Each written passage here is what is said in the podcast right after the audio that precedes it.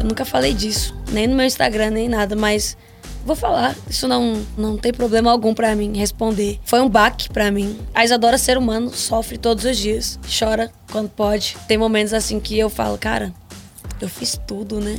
Eu fiz tudo certo, eu me guardei para essa pessoa. Eu esperei essa pessoa. Eu creio que eu fui a mulher que eu pude ser, o melhor que eu pude ser, o melhor que eu tinha, eu dei. Mas aí vem Deus e fala assim: Isadora, olha pra quem você é hoje, entendeu? E eu vejo isso assim como algo que eu precisava passar. Eu não vejo que Deus tenha errado. Eu não vejo que eu tenha vivido uma mentira.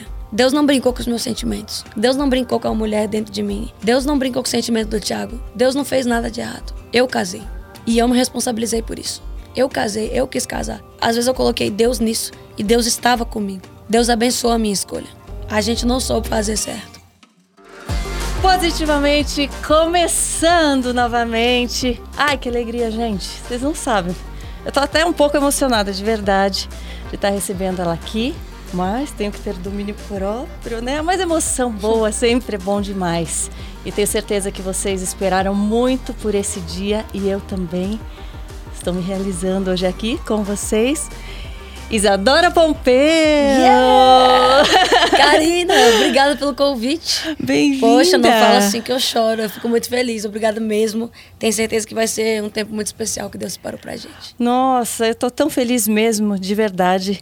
As suas músicas me inspiram tanto. Eu falo que desde que eu me aprofundei mais na minha fé, que eu tive esse encontro realmente que foi muito forte eu me sinto extremamente grata pelas pessoas que fazem parte desse processo, Amém. que me fazem crescer e você é uma dessas pessoas.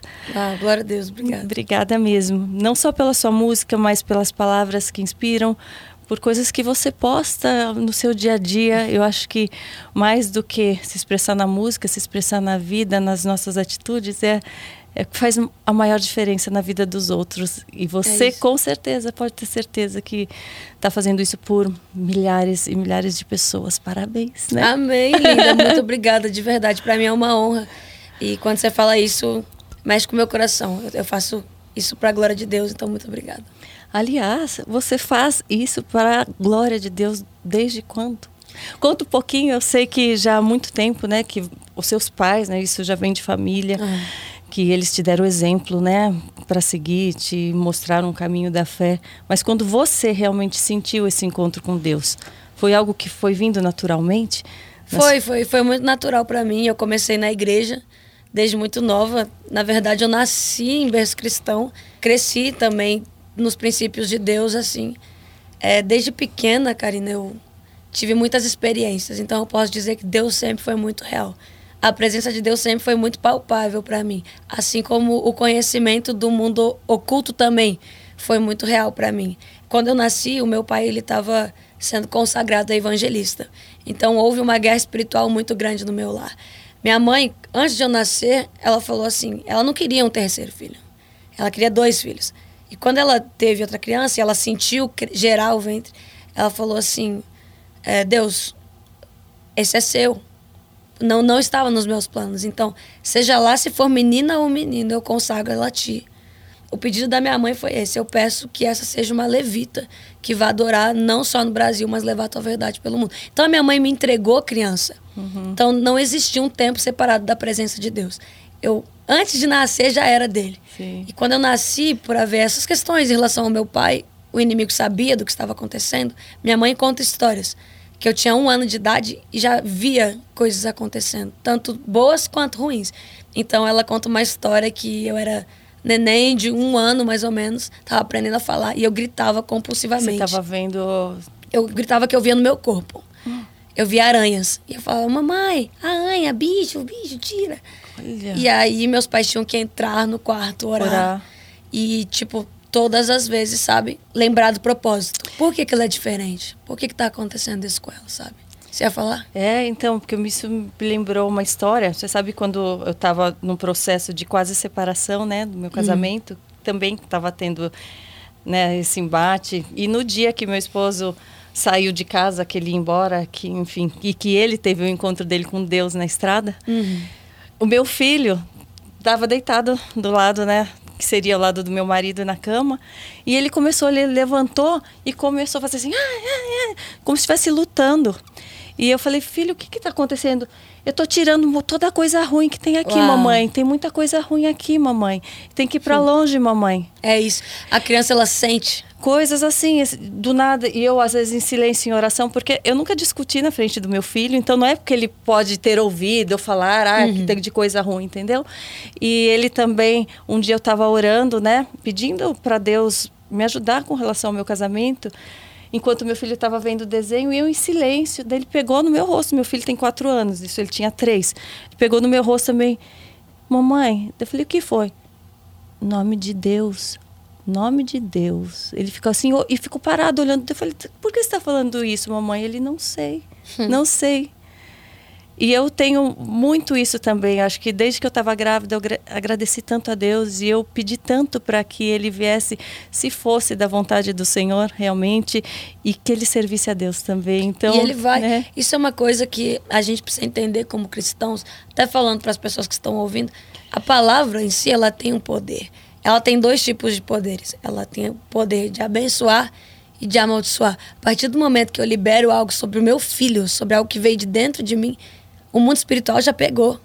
E aí é guerra. É guerra pro resto da vida. Eu tenho guerras em mim até hoje que eu sei que vem de berço, entende? E quando isso estava acontecendo ainda na minha vida, eu passei assim, dois anos, três anos, quatro anos, com cinco anos de idade, foi que piorou as coisas assim. Porque o meu pai, então, ele já não era mais consagrado somente a evangelista. Ele estava virando um turno de pastor. E aí ele estava vivendo uma vida que era, tipo, ele viajava para os países e tal, e teve um problema na igreja. Que diziam que o que ele estava fazendo não vinha de Deus. Que era para ele parar de fazer teatro. Que era para ele parar. E ele falou assim: Deus, então eu renuncio ao meu ministério. Quando ele falou isso, pegou em quem? Em mim, Hum, na criança. Minha mãe conta que eu estava chorando compulsivamente, eu não parava de chorar. E eu chorei por horas, até meu pai entender. Meu pai olhou para mim, caiu de joelho no chão. e você não sabia nem o porquê estava chorando. Aquela... Não. Era como se viesse uma. A dor que eu estava sentindo era a dor do Espírito Santo. Pela consequência que meu pai estava, estava tomando naquele dia. E aí meu pai ajoelhou, pediu perdão. E eu voltei. Então a criança ela acaba sendo o termômetro espiritual de dentro de casa, sabe? Isso as crianças que têm essa sensibilidade, esse dom. E eu fui muito assim. Eu conto na minha vida, eu tive um testemunho de depressão, de ansiedade muito forte. Porque eu não entendia por que, que as coisas vinham para mim. Uhum. Eu não entendia por que, que eu era o alvo lá em casa. Isso já depois, aí um pouco mais velho, isso, ou, ou isso ainda do, desde criança. os seis, sete. Assim, eu- minha mãe conta, meu pai conta, meus irmãos, eu me lembro de principalmente escrever cartas. Eu aprendi a escrever muito cedo e eu escrevia cartas para o mundo espiritual. Você era uma criança introspectiva ou era Eu era muito expansiva? Eu era os dois. Então eu era quando eu estava com pessoas, eu parecia outra criança, eu era uma criança livre, mas quando eu estava sozinha em casa, eu não Você tinha contato com a minha família, por exemplo. Eles achavam que eu não, eu era uma criança que não expressava muito amor, não mas eu tinha muita guerra dentro de mim. Isso foi muito louco, porque eu acho que eu nunca cheguei a falar tão profundamente sobre isso, mas tinha momentos dentro de casa que eu carregava assim o meu caderno e eu desenhava o que eu sentia. Então, tipo assim, se eu fiz alguma coisa errada e a minha mãe brigou comigo, eu ia lá pro meu quarto e eu desenhava o meu sentimento. Por várias vezes eu desenhei coisas horríveis. Eu escrevia cartas de morte a respeito do que eu viveria e que eu não sabia que eu estava vivendo. Então, houve uma brecha espiritual em mim muito grande. Eu lembro de sair de dentro de casa. Eu era muito rebelde. Eu era uma criança muito rebelde. Você orava já? Você já tinha o hábito de orar desde pequena ou não? Eu sempre Ou você aprendeu a orar e, e não orava? Preferia isso? Eu sempre orei, só que como eu vivia isso, era uma oração sempre de medo. Era uma oração de Deus, por favor, me livra, por favor, me tira daqui, por favor, não deixa mais eu ver. Eu tinha visão aberta, então eu via no meu quarto, eu via nas pessoas, eu via em outros lugares. Isso é muito estranho falar. Se as pessoas não estão acostumadas com isso, vão ficar malucas. Vão falar, Caraca, Isadora tem problema. Mas na Não, verdade mas o mundo é espiritual sensibilidade, né? É um dom isso é real. também. Existe. É. E é inegável como existe, porque às vezes a pessoa acontece alguma coisa e ela fala: Isso não foi normal. É. Ela só não tá vendo, mas tá acontecendo. Sim. E aí eu escrevi essas cartas e tal. Com 10 anos eu tive a minha primeira crise de depressão. Que eu lembro que eu fui muito influenciada por uma cantora que eu gostava muito. E isso é muito sério de falar. Porque as pessoas perguntam: o que, que eu devo ouvir? Sim, Que que eu- sim, sim. os meus ouvidos, a palavra vai dizer para mim que eu sou o que eu ouço. Uhum. Eu sou o que eu vejo e o que eu ouço. Então eu estava ouvindo testemunhos de pessoas vivendo coisas ruins e eu não entendia por que, que coisas ruins estavam acontecendo comigo. Eu comecei a me cortar. Você sabe que eu postei recentemente até sobre isso, de uma música que está sendo divulgada no TikTok e tal, no Instagram, até por crianças, mães colocando a criança para dançar, enfim. E eu até postei e falei, gente, vocês não percebem que a letra dessa música está sendo de devoção a uma outra coisa, a coisa ruim e tal, né? E daí, o que, que vocês acham sobre isso? E, o incrível que pareça, a grande maioria fala, ah, não tem nada a ver. Como não tem nada a ver, gente? É que está, eles estão normalizando. É. É porque essa é uma estratégia. E é uma estratégia muito antiga. O diabo tenta esconder as coisas de várias formas. Isso não é atual. Só que agora tá mais explícito. Agora já não faz mais questão de esconder. Sim. Agora tanto faz como tanto fez, entende? Isso é uma briga que eu tenho muito. Eu falava muito sobre isso pros meus seguidores. Aí, ah, mas então eu não posso ouvir uma música de amor? É totalmente diferente. Não confunda uhum. as coisas. Não confunda cantar uma música que você está apaixonado, vivendo flores no seu casamento, vivendo uhum. flores com a pessoa, do que você está cantando que você odeia a sua vida e não sabe. É, é, Que você odeia as pessoas, que a mulher é um objeto sexual, Sim. que o homem é um objeto de prazer. Isso não existe. Uhum. Isso é totalmente antibíblico, Uhum. sabe? Eu vivi isso, daí eu tive essa crise de me cortar e tal. E eu não entendia.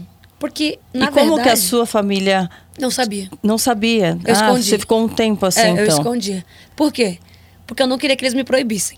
Uhum. Você vê aonde que tá a estratégia do diabo? É. Ele vai mostrar coisas pra você que enchem os seus olhos, você vai fazer coisas. Você sabia que estava errada, que por estava isso que errada. você não queria que eles soubessem e, E não conseguia sair não daquilo. conseguia sair, porque pra mim era viciante. Uhum. E aí teve um dia que eu tava no salão de beleza, que meus pais eram cabeleireiros na época. E eu estava lá e eu me cortei pela última vez, assim. E eu olhei para as minhas mãos e eu comecei a chorar, porque eu senti Deus. E Deus falou assim para mim: Você tá entendendo o propósito errado. Você pegou o dom e você tá usando de uma forma errada. Deus então ali ele me constrangeu muito forte. Ele falou assim: "Nada disso foi para te destruir, Uhum. mas foi para te preparar". Aí ele me lembrou, eu, quando eu tinha cinco anos eu recebi uma profecia. E essa profecia marcou a minha vida. Foi uma profecia de um pastor que veio dos Estados Unidos. E ele olhava para mim, falava inglês, não entendia nada. Mas eu chorava compulsivamente. E aí eu lembro que ele apontava assim para as bandeiras. E eu entendi uma frase que ele falou, a única frase que eu entendi. Falou assim: anota esses países, porque você vai levar através da música o evangelho para esses lugares. E cara, foi agora, foi em 2019, eu fechei as bandeiras.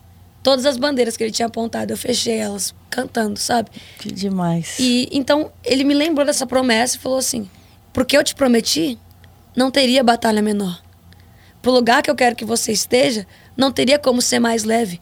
Você vai conhecer pessoas de todas as etnias. Você precisa estar pronto espiritualmente. E eu tô te preparando desde pequeno, porque vai ser cedo que eu vou acontecer. Eu chorava, chorava, chorava. E Então, você, já, can- você já cantava nessa época? Já gostava de cantar? Já compunha ou ainda não? eu já comecei tinha... a escrever com 12. 12 anos. Aí eu comecei na igreja a cantar também. Eu tinha, tipo assim, eu sabia tocar e tal, mas não era uma coisa que eu via. Eu sempre sonhei, mas eu não, não exercia ainda, sabe? E é interessante que em uma das músicas que você canta, né, que você fala que no sofrimento não foi a dor, né? Você não se concentrou na dor, mas na salvação, na alegria do Senhor e foi aquilo que te transformou. Porque É isso. isso que acontece na hora do sofrimento, se a gente só enxergar o sofrimento e se as nossas orações forem só lamentos, a gente acaba não, não enxergando a promessa de A Deus, graça. a graça, a, né? A gente não enxerga a tal da luz no fim do túnel. É, é a luz de Deus nas nossas vidas, né? Paulo Querendo te diz- mostrar que existe saída para É isso. isso, Paulo sempre né? disse assim: eu sei me alegrar É. quando tem tribulações, mas sei me alegrar quando tá tudo bem. Sim. Sei que é passar fome, sei que é viver. Paulo viveu tudo e mesmo assim, em nenhum momento ele não viu Deus naquilo que ele estava vivendo, sabe? Por mais que eu tenha vivido toda essa história, hoje é, eu passei, foi assim, foi um boom na minha vida com 15 anos eu acontecer assim. Eu até cantava música sertaneja no YouTube. E aí foi a segunda vez que Deus me chamou. Ele falou assim, Isadora, E as letras não tinham nada a ver com. Não era só o ritmo sertanejo com a. Era letra. Era Luan Santana, Ah, era. Jorge Matheus. Essa galera aí. Aliás, você não gravou com o Luan? Gravei agora, ninguém explica Deus com o Luan. Pro Criança Esperança. Né? Aliás, muita gente, né, falou, ah, mas nossa, porque gravou com ele e tal. E era uma música que. De você, Deus. De Deus. Então eu acho que a gente.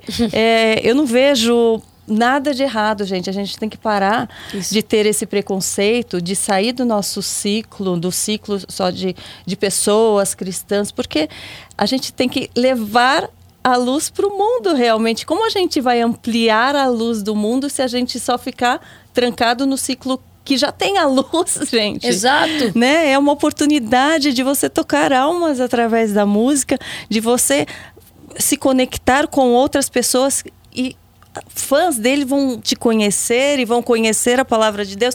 E isso é aí que está a corrente do bem. Eu tenho um discernimento. Essa semana aconteceu esse. Bum, música secular dentro da igreja, fit, não sei o quê, gospel, não, Isadora não pode cantar com Luan. Eu falei assim, que engraçado. Se eu acender aqui nesse lugar 500 lâmpadas, quem aguenta ficar aqui dentro? Uhum. Ninguém. É. A pessoa sai cega. Porque a luz não foi feita para estar com a luz. Uhum. A luz foi feita para iluminar aonde não tem luz. Sim. A palavra de Deus vai dizer assim para mim: como crerão se não há quem pregue? Sim, exato. Eu sou tão egoísta a esse ponto. É. Isso dói meu coração. É dói meu coração se... ser egoísta a ponto de dizer assim, cara, eu só vou cantar para quem é crente. É. Então Jesus veio para quem? Jesus disse assim: eu não vim para vocês. Eu vim para os doentes. Eu vim para quem precisa realmente de mim. Então, é uma hipocrisia do tamanho do universo. O que eu tenho para dizer sobre isso, Karina, é, é. eu tô aqui. Porque eu vou ser aquela que vai levar o evangelho. Sim. E eles vão crer, porque Sim. tem quem pregue. Claro. Entende? Você tá aqui, porque tem quem pregue. Você vê, fala-se tanto de respeito, de sororidade, de, né? E é aí que tá, é nesse tipo de atitude, gente. Quando a gente não age com julgamento, mas a gente sabe no que a gente acredita e a gente tem respeito pelo aquilo que a gente acredita e a gente quer que as pessoas enxerguem, tenham mais luz, você passa por, né? Você tem que passar isso para as pessoas. Então, onde está o respeito? Onde está o não julgamento? Né? As próprias pessoas que pregam isso é que acabam julgando demais. Então é preciso ter cuidado e saber na prática, né, como colocar o que a Bíblia nos diz, né, em prática no nosso dia a dia também. Né? E tem uma diferença, né, Karina, da gente estar lá para fazer a diferença e estar lá para ser consumido pela diferença. É. Então nós não é. estamos lá quando, quando isso é muito ruim a gente ter essa divisão de pessoas, sabe? Se a pessoa não conhece, qual é o meu papel? Mostrar. Uhum. Agora, eu conheço, eu sei o que é errado, eu vou lá e ao invés de mostrar a minha verdade, eu compactar com aquilo que é errado, também tá errado. Sim, sim. Entendeu? Então é uma questão de tipo assim, gente, vamos ler, vamos Uhum. estudar, vamos deixar o Espírito Santo convencer, vamos abrir mão desse papel que a gente sabe que quanto mais a gente julga, mais Jesus vai nos julgar. Uhum. Então vamos ficar em paz. Sim. Vamos fazer paz com todo mundo? Gente, a briga era para que houvesse paz em Israel e a gente tá tornando o mundo um lugar terrível. Uhum. Ninguém se respeita.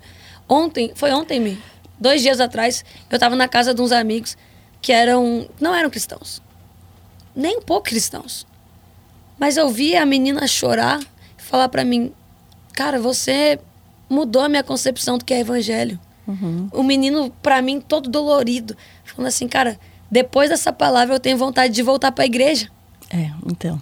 Porque em nenhum momento eu condenei, nenhum momento eu apontei. Tudo que eu falei foi, cara, você é amado. Entende? Eu sou muito amada. E por você ter consciência do quão amado você é, você não tá aqui para condenar. Certo? Exato. É sobre isso. Nós não somos é, juízes de nada. O que eu vivi, os processos que eu vivi, não vieram para mostrar, ó, como a depressão tem cura. Uhum. Ó, como as coisas podem mudar. Ó, não. Cara, Deus me alcançou. Deixa eu alcançar você. É, é. Ele vai preencher cada um de acordo com sua falta, né? Ali no caso foi dessa forma para você, para cada um. Cada um vai sentir um vazio em um momento específico, numa situação específica. E ele tá para preencher todos esses vazios, né? Que não são preenchidos naturalmente. E não adianta a gente tentar. Eu falo que eu fui muito tempo tão autoconfiante e eu tinha. Na realidade, é o que eu falo que eu, eu sempre tive um respeito tão grande por Deus que eu não queria dar trabalho para ele. Hum. Eu achava que se eu pedisse a orientação para ele todo o tempo, eu estaria não fazendo o meu papel. Eu tinha essa visão. Hoje eu percebo isso. Eu estava comentando com uma amiga esses dias. Falou, poxa, nos momentos é que eu senti que, que as minhas forças se esgotaram, eu pedi essa ajuda. Mas Deus quer a nossa comunhão, essa companhia constante, diária. E eu falava, poxa, Deus, você, tudo bem, você me ensinou agora, eu vou mostrar que eu sei por mim mesma. Então, hum. eu passei uma grande parte da minha vida confiando só em mim mesma, achando que esse era o meu papel em gratidão a Deus. E hoje eu percebo que eu estava enganada, que eu sozinha, sem colocar ele em primeiro lugar, pedindo que ele me guiasse, as coisas não iam acontecer. Eu ia correr, chegar em vários lugares, alcançar várias coisas. É mas nada disso ia me preencher. E foi assim que tudo aconteceu. Tem uma né? coisa que Jesus fala muito comigo, que eu tinha essa parada assim, sabe? Será que Deus se importa com esse probleminha aqui? Será que Deus quer? Mas, resumindo, todos esses pensamentos que a gente tem, será que não sou eu colocando limite no Deus que eu sirvo? É, é. Ah, ele tem tanta coisa para fazer. É isso que Mas eu então significa que ele não pode fazer uma coisa a mais? É. Porque ele não tem poder suficiente para isso? Uhum. Isso é forte, cara, quando a gente fala assim, Deus não se importa com isso. Então eu estou colocando limite em Deus. Uhum. Deus se importa.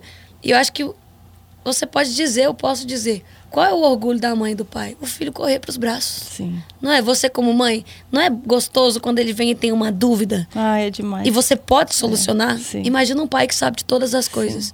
e vendo o filho se ferrar sozinho. É não é prazeroso. É, Às é. vezes você só diz assim, filho, por que, que você fez isso? Uhum. Deixa a mamãe te ensinar aqui. Sim. Jesus falando para você isso o tempo inteiro. Por que, que você tá fazendo isso? Eu posso te ensinar. A gente que é egoísta demais, porque o nosso ego é tão grande, o meu ego.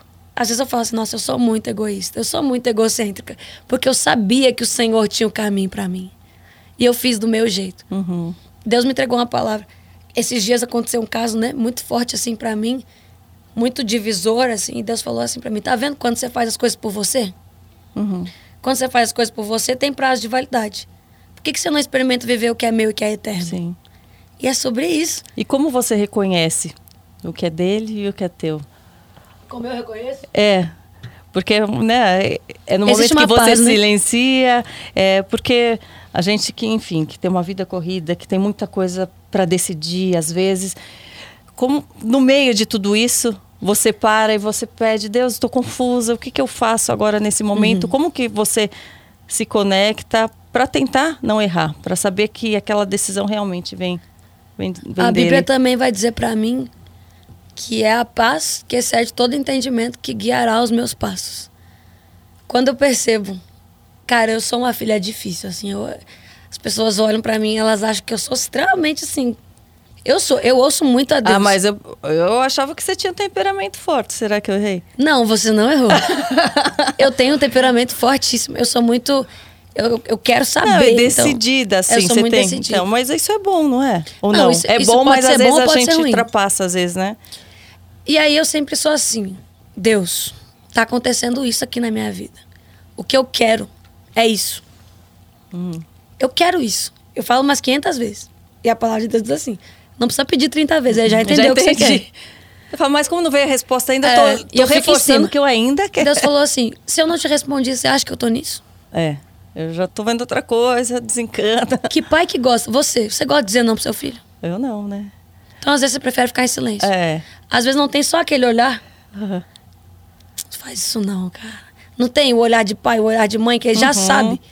Deus fala assim pra mim, você não conhece meu olhar ainda não, Isadora? Sim. Eu preciso estar toda hora falando não pra você? Sim. O que faz eu saber o que é certo e errado é a paz. Agora, tem vezes que mesmo o olhar não resolve. Uhum. E você vai e você precisa quebrar a cara.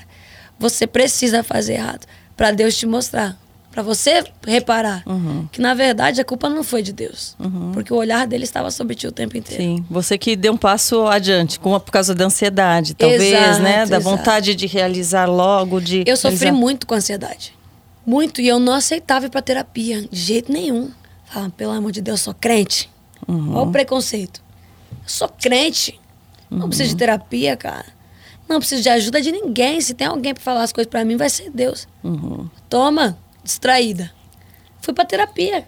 A melhor coisa que aconteceu na minha vida, porque Deus usa essas pessoas. Sim. Deus usa o médico. Sim, Deus claro, tá na Bíblia isso também, né? Senão não faria sentido nenhum. Uhum. Então eu fui pra terapia, ela falou assim, Isadora, você sofre com isso, isso e isso. você tem probleminha aqui, um probleminha aqui com ansiedade. Um probleminha. você sente que você é ansiosa ainda? É algo que você tem que controlar e se perceber? Muito. Ou já tá bem mais. Eu acho, que, o- Fácil, eu acho que o artista, ele é ansioso. Eu durmo pensando na manhã. Uhum. Tem uma coisa que mudou, assim, que me ajuda. Não vou dizer que mudou, porque tem dias que é fogo, mas que me ajuda muito. Eu fui para um retiro, não sei se você conhece Estância Paraíso. Ah, já muitas Já pessoas já falar? falaram. Aham. A Ezenete é uma mãe espiritual, assim, para mim, e ela me recebeu na casa dela, no auge da pior fase da minha vida. Ela falou assim: Isadora, vou te dar um versículo que Deus está ministrando no meu coração. Eu abri o versículo, estava escrito assim: Lançarei sobre ti a minha ansiedade. Sim. Falei, ah. Aí toda vez que eu tô ruim, você. eu já lê. falo, Jesus, tá acontecendo isso. Eu quero isso. A minha mão já tá indo. Mas eu lanço sobre ti a minha ansiedade. Aí Jesus pega Sim. minha mão e fala, então tu bota a mão no bolso. Então você segura. Então você dá uma segurada, porque o negócio não é bem assim. E, cara, só pra finalizar o contexto, Deus mudou a minha vida. Muito. Esse ano da pandemia, Deus transformou uma Isadora. Por quê? Eu vivia num pico de shows. Eu não parava nunca. Então eu não tinha tempo pra respirar. Eu nem sabia quem eu era. Uhum. Eu estava lá, fazendo, vivendo. Eu sabia quem eu era em Deus. Não sabia quem era a Isadora com problemas, a Isadora tendo que pagar conta, a Isadora que tinha 60 funcionários. Sim. Eu não conhecia essa Isadora, porque eu sempre deixei nas costas do meu pai, que era meu empresário, Sim. da minha assessora, que antes era Lúcia, da minha produtora. A Isadora não sabia de nada, eu só ia. Quando parou pandemia, eu choquei. Eu entrei num negócio que eu não conhecia. Eu falei, meu Deus, eu tenho toda essa gente para cuidar. Sim. E eu comecei a ser dominado pela ansiedade. Por causa da responsabilidade, né? Aí, meu Deus, pá. Aí foi assim, Deus botou a mão sobre mim e falou assim: tudo isso já acontecia antes. Todas essas coisas que você tá vendo agora já acontecia antes. Eu cuidei de você antes, eu vou cuidar de você agora. Sim. Deus mudou minha vida. Eu não vivo mais preocupado com amanhã. Às vezes o pessoal fica louco comigo. Isadora, mas você tem que fazer. Eu falei, ei, Calma. Calma que. eu sei em quem eu confio. É você porque. sabe em quem você confia. Claro, né? Me conta sobre Claro. isso. Porque eu olho seu Instagram, agora eu vou virar o jogo. Ah! Quando eu olho seu Instagram. Adoro a pergunta. Minha mãe que me mostrou. Falou assim, ó, só olha aqui, quem aceitou Jesus e tal. E eu fiquei muito, eu, fiquei- eu fico muito chocada com essas coisas, assim. Ainda Jesus me pega de surpresa todas as vezes, assim. Todas as vezes que eu vejo alguém falando.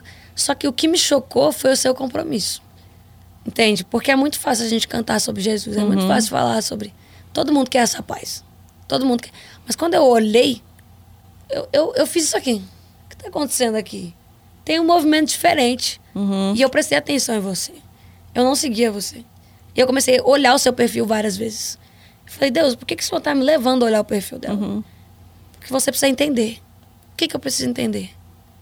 Que eu estou em todos os lugares, em todas as situações. E Uhum. quando alguém me conhece de verdade, você vai começar. Ele falou isso pra mim. Você vai começar a reparar que quando alguém me conhece de verdade, os frutos são imediatos. Uhum. E você teve isso. Você teve frutos imediatos. Deus plantou a raiz, o caule cresceu e automaticamente É. o que você lançou foi poderoso. E olha onde você está hoje. Entende? Talvez o, mundo tivesse mil e uma coisas para te oferecer, mas Deus te ofereceu algo que você procurou no mundo e não encontrou. Sim, exatamente. Propósito. É. Entende? E o que, que é isso para você, esse propósito? O que, que você vê nessa situação que Deus mexeu assim na sua vida? Eu falo que eu sempre quis eh, ser uma pessoa de bem, assim, sabe? A minha família me preparou para ser solidária. Minha mãe cuida de crianças há 33 anos. Sempre tive esse caráter bom, né? Só que eu nunca tinha tido realmente esse encontro com Deus. Eu já acreditava em Deus, acredito, só que eu acreditava que eu tinha que fazer por minhas mãos. Sim.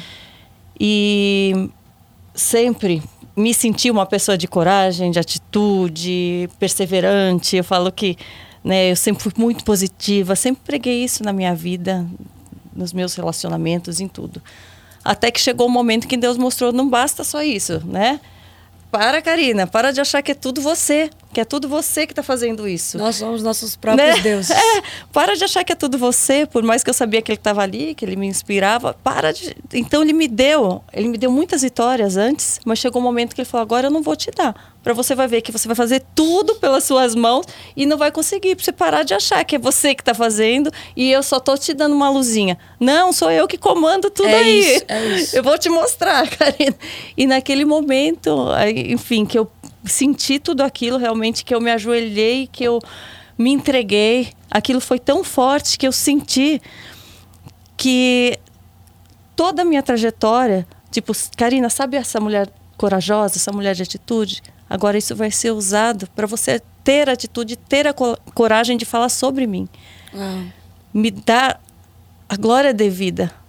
Isso foi algo que foi muito forte, que realmente transbordou e que eu não tinha como, eu não tinha mais vontade de falar sobre esse assunto. Ainda não tenho mais, porque isso é algo que mais me inspira, é a forma que eu encontro de ajudar mais as pessoas, que eu já tinha essa proposta, essa vontade. Falo, como existe outra forma melhor de ajudar do que você plantar uma semente que ela vai fazer dar frutos? Eu não vou ensinar só ela a ter uma atitude positiva, eu vou ensinar Você Algo- planta a esperança de um futuro. Então, a gente, através do trabalho social, a gente plantava a esperança no futuro daquela criança, daquela só que mesmo assim é algo limitado se você não colocar Deus, se você, porque ela vai passar por outras situações, às vezes que ela não vai saber como lidar.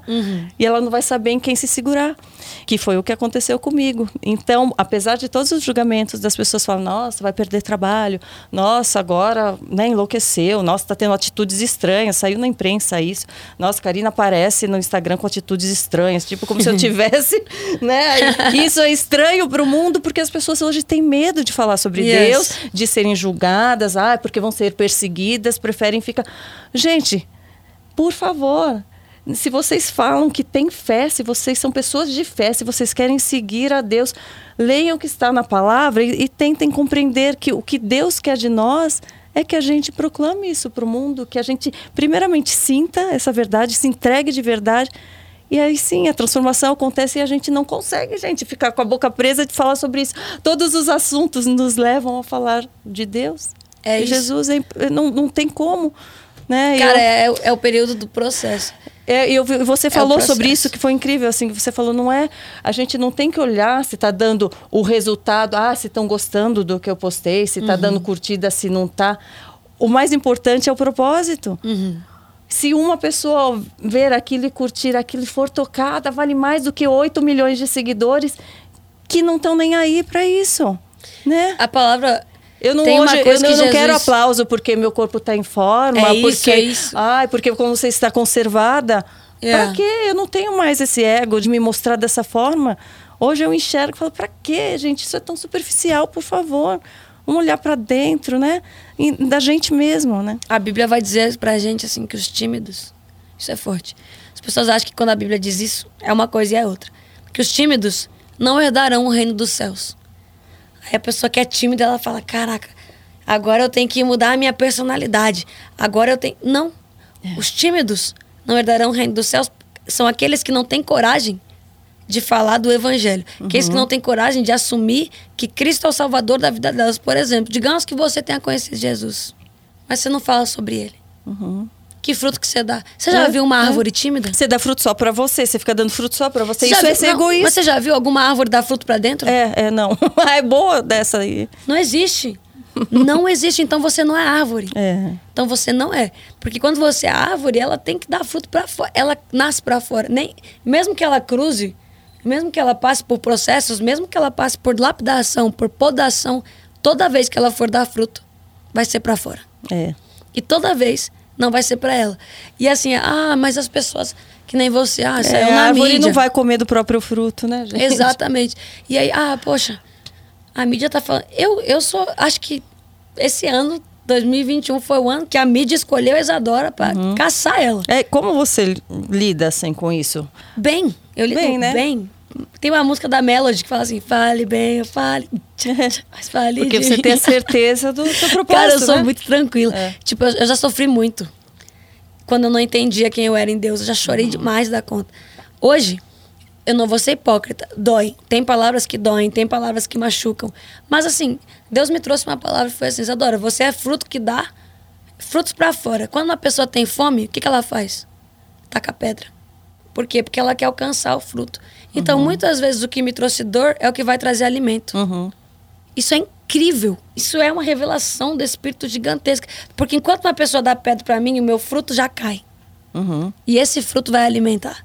Sim. Então eu não preciso justificar nada. A palavra vai dizer que o justo não se justifica, mas quando você prova da fruta, você sabe se é laranja ou se é maçã. Uhum. Você sabe se está boa ou se está podre. Então eu deixo meu fruto falar por mim. Daqui uns anos, essas pessoas. Já aconteceu. Acontece até hoje. Vinha assim, Isa, me perdoa. Eu falo, hoje conhecer, rapaz. Não te conheço. Perdoa porque eu sempre falei mal de você. Aconteceu um testemunho muito legal. Eu sempre falei mal de você, não gostava de você. Minha mãe estava no TI, tocou sua música, ela foi curada. Olha. Falei, claro. Como claro? Porque não sou eu, é o meu fruto. Sim. E o meu fruto é Deus, cara. Quando alguém se alimenta do fruto, se você se alimentar de cactos, você vai sofrer. Uhum. Mas quando você se alimenta de proteína, uhum. o que acontece? Você fica mais forte. E é isso que o Espírito tem feito por mim. Então, como que eu lido? Eu, Isadora, ser humano? Péssimo. A Isadora, ser humano, chora. A Isadora, ser humano, tem crise. A Isadora, ser humano, liga para as amigas e fala assim, me dá um elogio. Já aconteceu. Uhum. Eu chamar a Ju, por exemplo, que está aqui, e falar assim, uhum. Mia, eu sou bonita. a Mia, eu, eu, eu sou grossa, eu, eu tenho... Eu tenho... Eu falei, então, por favor, lembra para mim quem eu sou. Uhum. Eu sou muito sincera. Tem dias que eu esqueço quem eu sou. E graças a Deus eu tenho pessoas comigo que me lembram diariamente quem eu sou. Não que ficam me bajulando. Porque quando eu tô errada, essa daqui, por exemplo, a Jussara tá aqui. Ela é a minha produtora. E ela, um dia ela falou assim pra mim: desce do salto? eu falei, como assim? Ela falou assim: não, você não é essa pessoa. É, você subiu do salto nem reparou. É. Falou assim: você desce, vem pra cá, porque você é isso, você é isso e você é isso. Nada mais e nada menos. E é dessas pessoas que a gente precisa. Então, quando eu não souber mais lidar, eu vou ter pessoas que vão saber lidar disso por mim, entendeu? E tá tudo bem, eu acho que você vive isso. Você deve ter pessoas com você que te trazem para a realidade o tempo inteiro. Seu sim, marido, seus filhos. Sim, sim. E aliás, é, a gente percebe, né, que quando alguém já está mais tempo, né, na palavra, nesse caminhar, assim, muitas vezes elas acabam, acho que o o grande segredo é a gente não esquecer que a gente está sempre aprendendo, né? Uhum. Que aqui aquela velha história de achar que quando a gente acha que a gente já sabe tudo, né? A gente deixa de aprender tanta coisa, né? E, e todo dia a gente tem algo para aprender, todo dia a gente tem uma dor que a gente vai sentir, todo dia a gente vai ter uma decepção com alguém. Então, como lidar com isso, né? Pedindo força para Deus, que nós como seres humanos às vezes a gente é mais forte num, em alguma área, mais fraco em outra e a e gente é sempre vai derrapar. E tá tudo bem. É, a gente precisa se culpar, né? Enquanto a gente vive na culpa, a gente não tem o um entendimento, né? A gente se diminui Sim. e a gente não cresce, né? Tem uma coisa que a Bíblia fala. Eu sou assim, né? tudo é isso. Mas é o Emanuel, a minha vida. Você lê todos os dias? Eu leio todos os dias, todos os dias. Tenho o meu devocional todos os dias. E se eu não leio, eu ouço. Tem entendeu? um horário específico, assim, na sua rotina? Eu lembro não? o tempo inteiro. Acho que é o tempo inteiro. Eu acordo no chuveiro, eu falo com Deus. Depois do chuveiro, escovando dente, falo com Deus. No carro, Sim. eu falo com Deus. Eu leio a Bíblia quando. Às vezes, o Instagram me ajuda muito. Eu comecei. Quando eu percebi que eu já estava vivendo numa rodinha de, tipo assim. Ah, faço isso todo dia eu sei de tudo, que nem você falou, o conhecimento a mais. Uhum. Eu comecei a abrir umas caixinhas de perguntas lá no meu Instagram para responder as pessoas, para eu ter que aprender com elas. Sim. Então, eu perguntava assim: "Hoje você está se sentindo vazio por quê?" Aí tal, ela falava, e eu ia lá e pesquisava na Bíblia por que, que as pessoas se sentiam assim. Às vezes eu posto: "O que que você acha que você tem que fazer na vida cristã?" A pessoa vai lá e comenta. Então, tipo, eu tenho estratégias para não me deixar fadigar, Sim. sabe? E eu não me fadigo porque parece que cada vez que eu leio o versículo é uma coisa diferente que eu Sim. aprendo. E sabe o que a palavra vai dizer pra gente que o conhecimento em excesso se torna maldição. Então, quando a gente acha que sabe demais, uhum. quando a gente acha que eu tô vivendo uma maldição, você nunca conheceu alguém assim? que fala e é chato. Sim, que não consegue nem Nossa. ouvir, não consegue, né, trocar uma ideia, só expor a própria. E né? é insuportável, é. porque você. A pessoa lá acha que ela não tem nada para aprender. Sim. Que ela não tem nada para mudar. Se um dia eu for essa pessoa, me traz de volta, por favor. Isadora, você tá falando demais. Me traz de volta porque isso é um erro. Uhum. A única pessoa que sabia de tudo, quando foi chamado de bom, disse: Bom é o meu pai que está no céu. É. Jesus fez isso. O cara falou: Nossa, Jesus, como você é bom, toca aqui. Jesus falou: Toco não, porque bom é o meu pai. Uhum. E a gente quer achar que é bom o suficiente. É. Forte, não é? É demais, é demais. Você se sente mais forte hoje, claro. Mas. Pode falar, sem é. é, você se sente decepcionada, assim, a questão do seu casamento? Uhum. Né? Algo que. Ou você hoje tem um entendimento que talvez você tenha avançado um sinal que, que você poderia ter esperado, agido diferente. Como você encara hoje? Você tendo entendimento, você falou sobre ser mãe, eu acho que você tem vontade de ser Muito, mãe também. Meu sonho. Porque às vezes a gente né, se decepciona, como você encarou como uma decepção, assim, ou algo que você deixou a, a desejar, o que você poderia ter feito diferente. Eu falo isso muito com as né? minhas amigas, assim. Eu nunca falei disso, nem no meu Instagram, nem nada, mas vou falar. Isso não, não tem problema algum para mim responder. É, foi um baque para mim. A Isadora, ser humano, sofre todos os dias. Chora quando pode. A Isadora, ela tem momentos assim que eu falo, cara, eu fiz tudo, né? Eu, eu fiz tudo certo, eu me guardei para essa pessoa. Eu esperei essa pessoa. Eu, eu creio que eu fui a mulher que eu pude ser, o melhor que eu pude ser, o melhor que eu tinha, eu dei. Mas aí vem Deus e fala assim, Isadora, olha para quem você é hoje. Entendeu? E eu vejo isso, assim, como algo que eu precisava passar. Eu não vejo que Deus tenha errado. Eu não vejo que eu tenha vivido uma mentira. Deus não brincou com os meus sentimentos. Deus não brincou com a mulher dentro de mim. Deus não brincou com o sentimento do Tiago. Deus não fez nada de errado. Nada. Eu casei. E eu me responsabilizei por isso. Eu casei, eu quis casar. Às vezes eu coloquei Deus nisso e Deus estava comigo. Deus abençoou a minha escolha. A gente não soube fazer certo. Entende? Eu não pedi divórcio no meu casamento. Não pediria. Dependente da crise que eu estivesse sofrendo, eu acho que eu não pediria. Mas Deus permitiu isso. E eu me sinto feliz de ver que Deus cuidou de mim. E que Deus cuida de mim todos os dias. Deus cuida muito de mim. Quando eu paro e penso assim, eu falo, nossa, a igreja entendeu. O meu maior medo era esse. É, de achar que porque tem tanta aquela história, eu sei porque quando eu estava também no momento difícil assim do meu casamento, eu não tinha exposto isso para ninguém e meu marido colocou nas redes sociais assim que a gente estava passando por uma crise. Uhum. Ele se sentiu responsável para dar explicação para os outros. Hoje em dia ele vê que ele poderia ter feito diferente, mas muita gente falando não deixe, lute pelo seu casamento e as pessoas não sabem que a gente está lutando. Assim como não é porque eu falei, eu vou continuar a lutando até o fim. decide por dois, né? É, exato. Existe a luta, gente, né? Não, a gente não pode julgar pelo que a gente vê de fora, né? A vida não se resume com que um posta, o outro posta. Tem pessoas que estão lá lutando há anos por seus casamentos, pessoas que são da igreja, que são cristãs e que estão lá na luta, às vezes é, é julgada.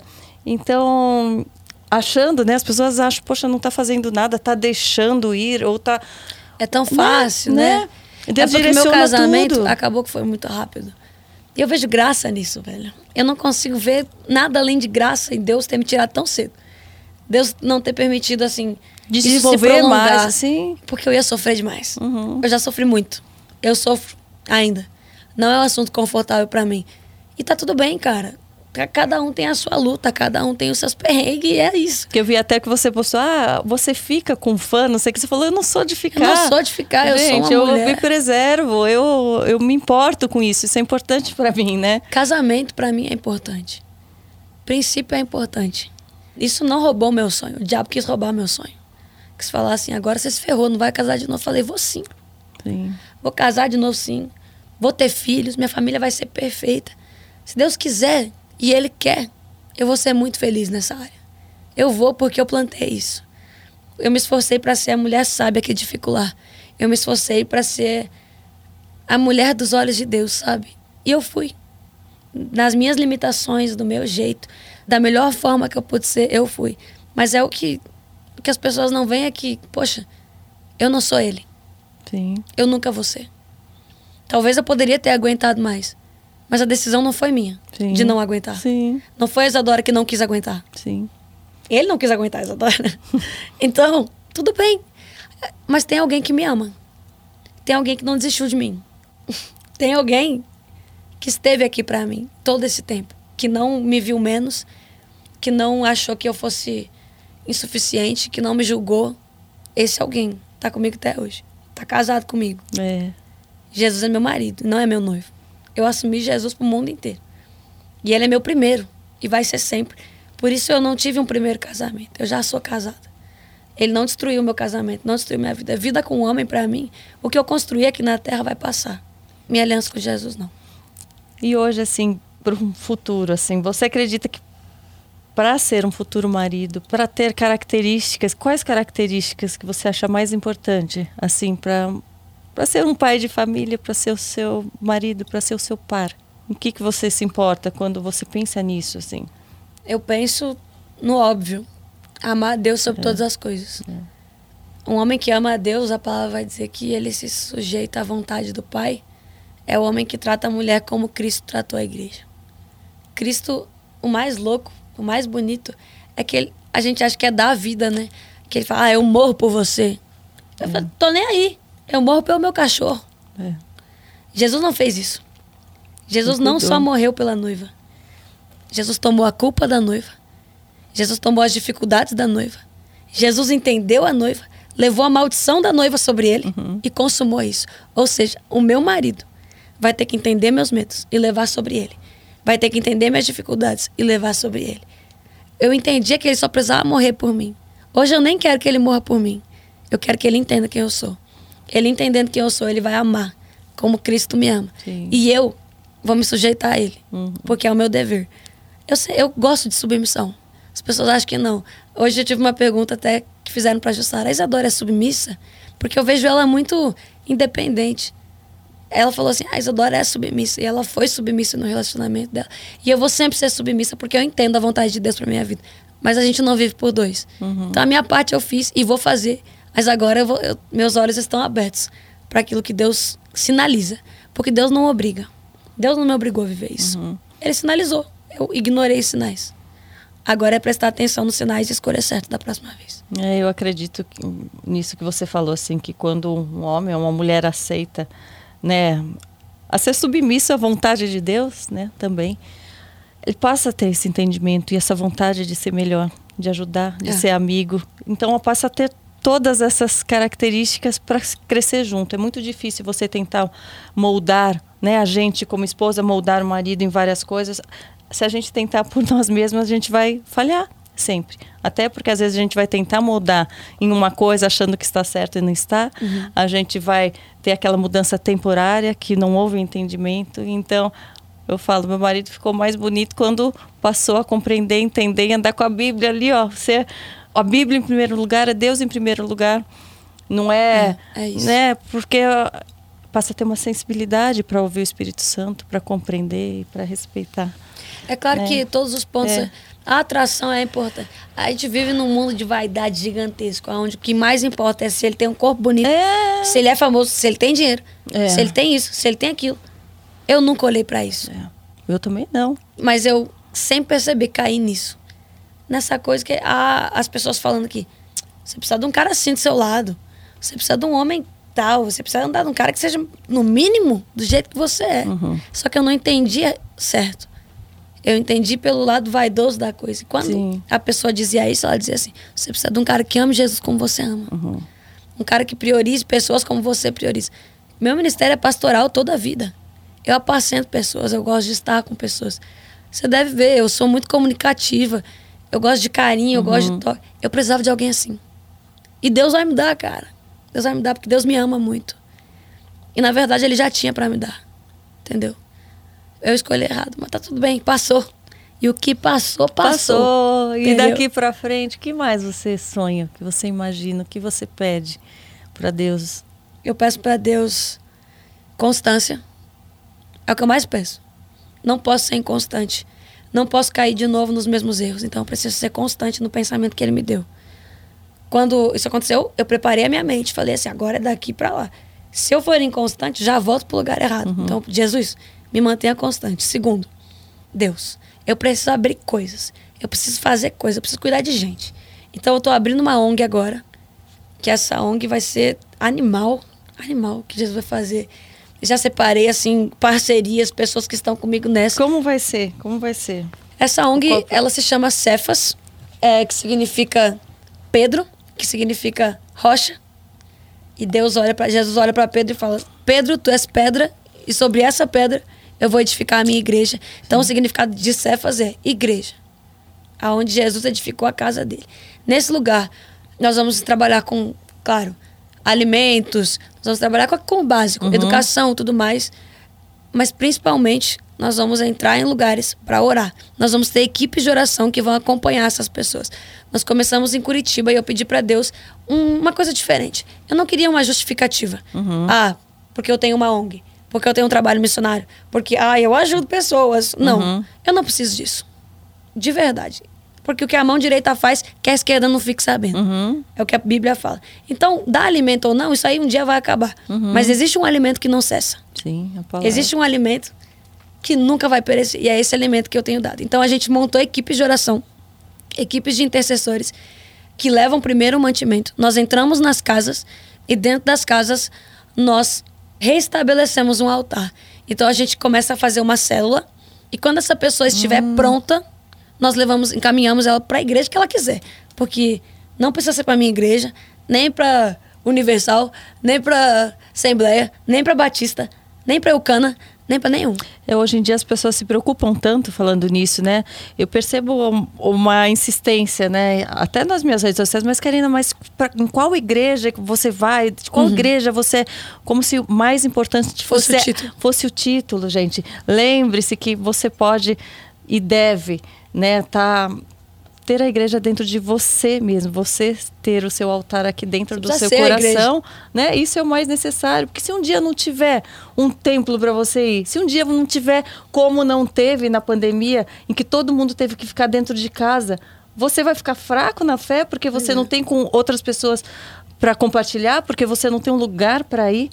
O mais importante é você deixar viva essa fé dentro de você, Exatamente. você se fortalecer, você ter essa rocha dentro de si mesma, né? É isso. E eu Né? creio que a igreja, o templo, ela serve só para uma coisa: comunhão.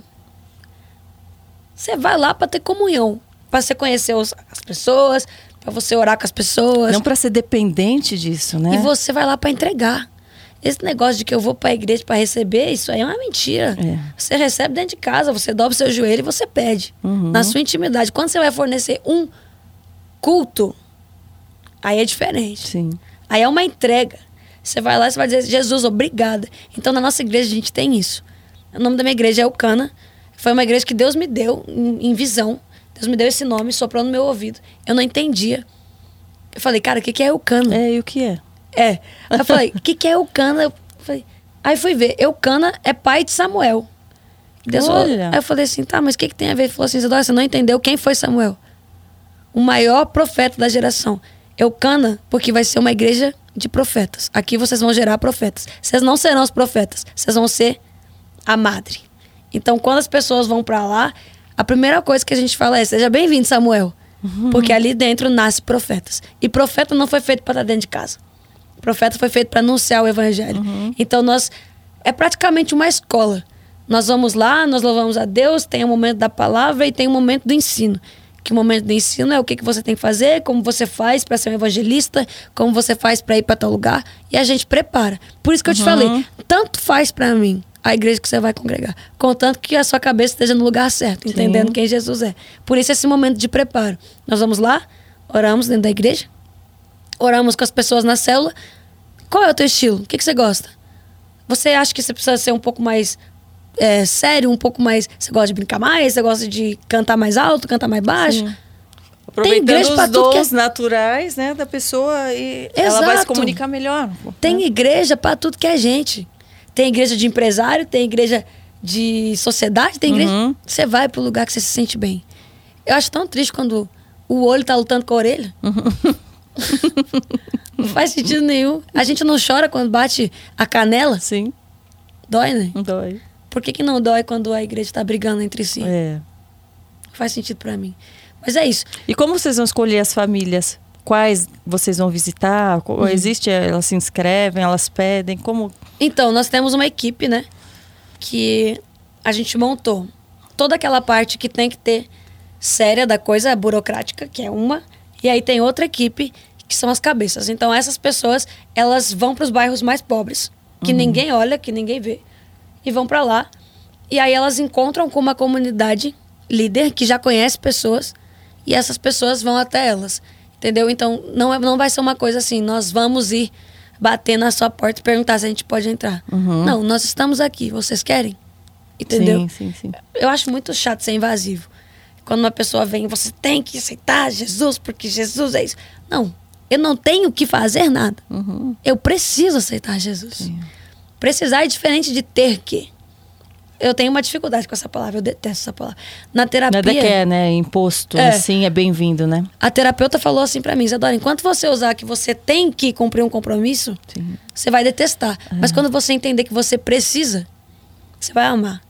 Então eu sei- é isso que eu digo. Eu preparei essas pessoas para estarem lá. Nós vamos fazer um culto. Passou alguém na rua, se interessou. Qual o seu nome? Me dá seu telefone. Quero cuidar de você. Porque as pessoas vão vir para a cesta básica, certo? Nós vamos abrir um lugar que as pessoas vão vir. Quando elas vierem para a cesta básica, Vocês dão a A oportunidade, gente dá a oportunidade. delas. se você Se quiser, posso ir na sua casa tomar café? Como você tá? Coisa que ninguém faz. Uhum. Quem que entra na casa do pobre para tomar café? Pois é. Ninguém quer. A gente tem um projeto também em Caxias do Sul de ir com os mendigos e não dar alimento. Sabe por quê? Todo mundo só vai ah, fazer um sopão. Tudo bem, muito top. Eu acho top. Você ir e dar o alimento. Mas não foi para isso que Deus nos chamou. Senta aqui. Por que, que você tá nessa vida? O que aconteceu? Qual foi a sua frustração? Por que as drogas? Por que a rua? Por que não uma casa? Aí vem. Uhum. Quanto tempo você tá sem tomar banho? Três meses. Vamos lá pra casa. Levamos pra casa. A gente dá banho. Leva pra um salão de beleza. Vocês têm uma sede? Então, como que Agora em funciona? Curitiba, sim. Sim. Nós abrimos uma sede, que é a Cefas. Mas antes não. Antes nós éramos a própria sede. A gente juntava o nosso grupinho de amigos. Uhum. Então a gente sempre teve ideia. A gente só nunca, Colocou. é, nunca intitulou. Expandiu. É. Então a gente, por exemplo, meu pai já levou tudo que é tipo de gente lá pra casa. Então eu cresci com isso. Eu cresci com esse coração missionário. Aí meu pai tinha um salão de beleza, a gente dava banho no salão. A gente ia no shopping que era do lado, comprava roupa, botava roupa na pessoa, cortava a sobrancelha, escovava os dentes, a pessoa voltava pra onde ela queria ir. De alguma forma a gente marcou a vida dela. Não dando um alimento que acabou amanhã. Mas, poxa, alguém tocou em mim. Alguém me abraçou. É, se importou, né? É fácil te entregar um prato aqui. É. Você nem encosta na minha mão. Difícil é eu querer pegar na sua mão, Sim. sentar do seu lado, pentear o seu cabelo, É. tirar os seus piolhos, raspar a sua barba. É, se sentir cuidada, né? Essa lembrança marca o prato, a pessoa às vezes, muitas vezes, né, se alimenta e aí se esquece, Agora- já tem fome de Exato, novo e, exato. e vai. Mas assim, glória a Deus, eu acho. Eu já fiz trabalho assim, eu faço até hoje. Tem vezes que eu saio na rua e falo, Jesus, estou comprando dois pães de queijo, dois chocolates quentes. Escolhe alguém. A pessoa às vezes nem tá com fome. Teve uma vez muito engraçada, cara. Eu fui assaltada. Eu tinha 10, 12 anos de idade. 12 anos. E esse cara me assaltou e eu decorei o rosto dele. E aí passou um tempo, eu já tinha uns 16, 17 anos. Nossa, você lembrou? Não lembrava. Tipo assim, eu, eu sei que eu decorei o rosto dele. E aí eu, eu tava na rua e, e Jesus falou assim pra mim: compra um café, um pão de queijo e um chocolate. Você vai dar pra mim hoje. Hoje você vai me alimentar. Comprei, comi primeiro, peguei essas coisas e andei na rua. Falei, Jesus, não tem ninguém aqui na rua. Quando eu tava voltando pra casa, aquele cara. Meu coração gelou. Falei, esse cara me assaltou. Meu Deus. Fa- Jesus falou assim: Eu tô com fome. Você não vai me alimentar? Aí eu atravessei a rua. Nossa, foi demais, velho. Aí eu olhei pra esse homem, ele olhou assim pra mim, assustado, ele botou a mão assim na parede. Então ele, ele lembrou de mim. O cara lembrou de mim sete anos depois. É. Ele botou assim. Era pra lembrar, né? Louco, louco. Aí eu dei o, peguei o café, o pão de queijo. Falei assim, você tá com fome? Jesus mandou te dar. Ele começou a chorar, chorar, chorar. Ele falou assim: tudo que eu queria, eu tava com desejo, tudo que eu queria era um café e um pão de queijo. Eu falei: então, mais que isso, Jesus não te dá só o que você precisa, ele te mima. E deu o chocolate pra ele. Oh. Mano, o cara, ele ficou sem palavras, sem reação. Ele falou: Eu lembro de você. Me perdoa pelo que eu te fiz. Me perdoa porque eu te assaltei. Que Me perdoa. incrível, ele começou né? a chorar, chorar, chorar. Aí eu falei assim: Cara, tamo junto. Ele falou assim: Eu vou te proteger. Eu falei: Não precisa. Não precisa me proteger do jeito que você sabe. É. Tem alguém que me protege. E tá tudo bem. E, velho, essa foi uma das experiências mais uau da minha Pode vida. ser. E não foi uma experiência comigo. Sabe, Jesus não fez pra mim. Por isso que a palavra de Deus diz que dar é melhor do que receber. Sim. Olha que incrível que foi. Eu não recebi nada em troca, mas eu Você dei algo que gerou vida em alguém. É. É isso que a gente tem que fazer, sabe? Então meu coração tá nisso, meu coração é missionário e eu tô aqui Jesus pedindo pra sentar no lugar que for. Voltando àquele assunto, se Jesus mandar eu cantar com o, sei lá, com o maior vilão do mundo e esse cara disser assim, eu quero cantar pra Deus, Deus vai negar a oração dele? É. Eu sou melhor do que ele? Não. Esse é o ponto. E se eu pedir pra você cantar comigo? Let's go! Qual música você quer? Ó, eu ia fazer. eu- gente, eu ia fazer um suspense pra ela adivinhar a música, mas eu não resisti. Eu vou fingir que eu não sei. Qual é a música? É, qual é a música que você quer? Olha, tem várias, várias que eu ouço que me inspiram, que eu tô lá, assim, no carro, no chuveiro também, te ouvindo Bom demais. e me conectando com Deus. Mas eu quero o resultado, que para mim é uma música leve, que me traz alegria e que eu vejo sempre que eu ouço meu marido e meu filho cantando juntos. A gente estava num passeio quando a gente ouviu essa música pela primeira vez e já havia Deus já havia transformado né, meu casamento e meu marido estava super feliz e ele cantava e apontava para o céu. Tô vendo o resultado aparecer. que demais isso. E eu quero poder te ouvir e cantar um pouquinho assim, ó, de, aqui do meu jeitinho com você. fazer uma dupla. Isadora e Karina. Você quer violão ou sem violão? É, ele vai pegar o violão pra mim e tá olhando ali, ó. Aê! Bom, bom demais.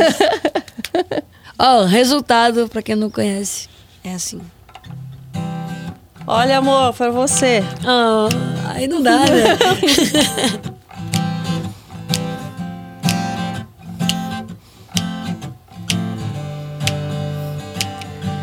Talvez essa canção nem saia do papel.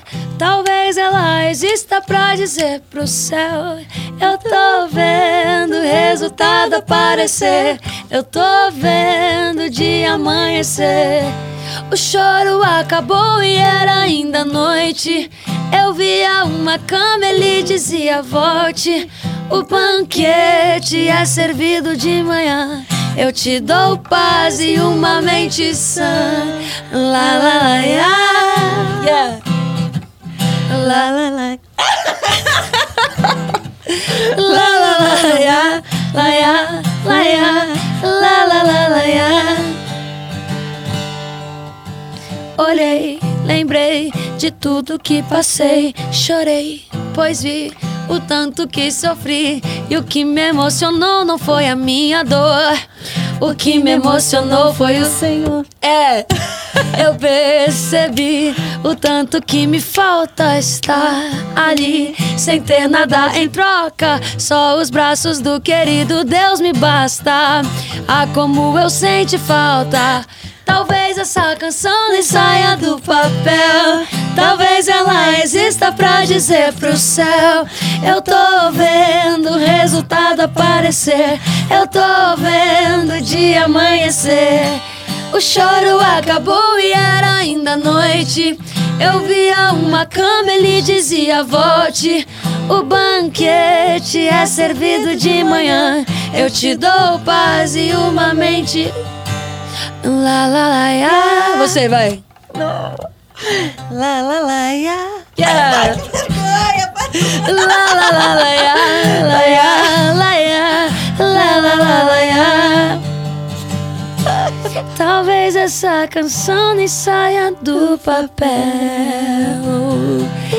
Karina, pra vocês, cantora. Com direito à divisão de voz. Ainda bem que essa canção saiu do papel, É, né? Glória a Deus, glória a Deus. Bom demais. Você tá vendo, né, pessoal? Quiser contratar aí, contato tá aparecendo aqui Fica embaixo pra quieta. shows. Para. Top. Ai, você tem uma música da sua preferência? Alguma música que marcou algum momento, que tem alguma história marcante assim? Das músicas minhas é, mesmo? das suas mesmo. É, tem que ser, né? Peraí, deixa eu pensar. Hum. Essa foi uma canção que marcou muito. Foi Qual? Essa, resultado. Ah, eu quero outra. É, Não, É uma resultado conta- foi. Quero mais, quero outra, mais, mais quero uma. bis, bis, bis, bis. Eu gosto de. Deixa eu pensar, gente. Teve tantas, todas marcaram de alguma forma. Seja forte.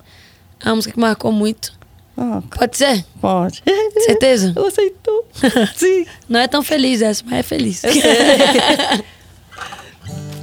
é assim. Esqueci. Peraí. Ah, que esqueceu, como assim? Como é que eu lembro? Como é que. Ah, tá, lembrei. Marcante. A solidão vem, ela quer me destruir. E o pânico me fala que eu não posso mais sorrir. Me sinto preso em mim mesmo. Não sei de onde veio todo esse medo. A culpa quer me convencer de que isso vem de mim. Pondo pensamentos de que não é fácil assim. Que eu devo sonhar menos, poupar os meus talentos. Mas isso não é o que o meu pai diz pra mim.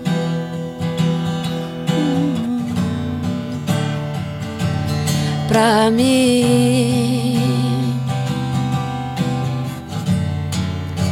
Eu ouço a sua voz, Deus.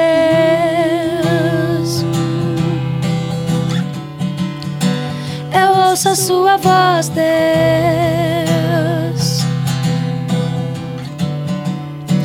Eu ouço a sua voz, Deus. Sim, sim, sim, sim. Eu ouço a sua voz, Deus, dizendo pra mim. Com vocês. Seja forte corajoso, não temas e não desanime. Eu sou teu Deus, te escondo em mim. Seja forte corajoso, não temas e não desanime. Eu sou teu Deus te escondo em mim e vai ser sempre assim. E vai ser sempre assim. Tá tão lindo.